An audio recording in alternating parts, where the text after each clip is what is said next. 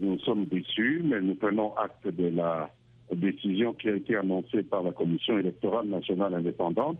Dès que la Commission aura publié la liste définitive des, députés nationaux ce soir, nous verrons bien si euh, notre centrale électorale euh, mise en place depuis bien avant les élections pour confronter les résultats mis à la disposition du public par la commission électorale sont conformes aux données de la centrale électorale.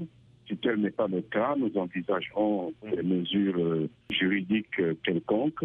Mais si elles sont conformes aux données de la centrale électorale, nous prendrons simplement acte de la décision de la centrale électorale. Martin Fayoulou conteste les résultats publiés par la CENI et la conférence épiscopale catholique dit que ces résultats ne sont pas conformes à ce que ces observateurs ont recueilli sur le terrain. Qu'en est-il? Martin Fayoulou a le droit de contester les résultats, les évêques catholiques également, mais ce sont des faits privés. Vous savez, euh, les évêques catholiques ne sont qu'une euh, association sans but lucratif comme des milliers d'autres en République démocratique du Congo.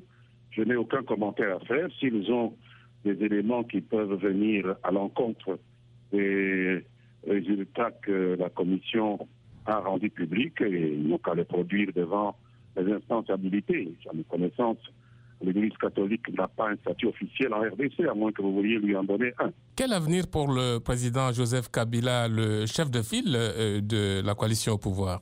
C'est un ancien président de la République, il est sénateur à vie, et c'est un gentleman farmer. Il a, sa, ferme, il va faire des activités, c'est un homme encore jeune qui ne va pas certainement mourir parce qu'il y a 18 ans qu'il a exercé le mandat de président.